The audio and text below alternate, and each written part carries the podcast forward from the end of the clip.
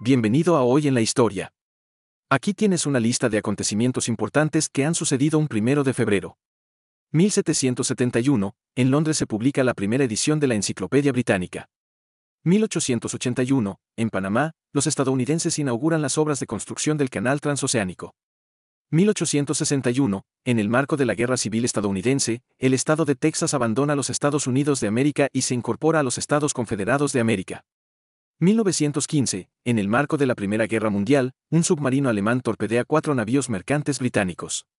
1917, Alemania declara la guerra submarina total, por lo que cualquier buque puede ser atacado sin previo aviso. 1923, en Alemania, la inflación parece no detenerse, un dólar se cambia por 47.500 marcos. 1949, el Banco de México vincula la cotización del peso a la del dólar, con el propósito de consolidarlo y reducir la diferencia entre el valor representativo de la moneda y el adquisitivo.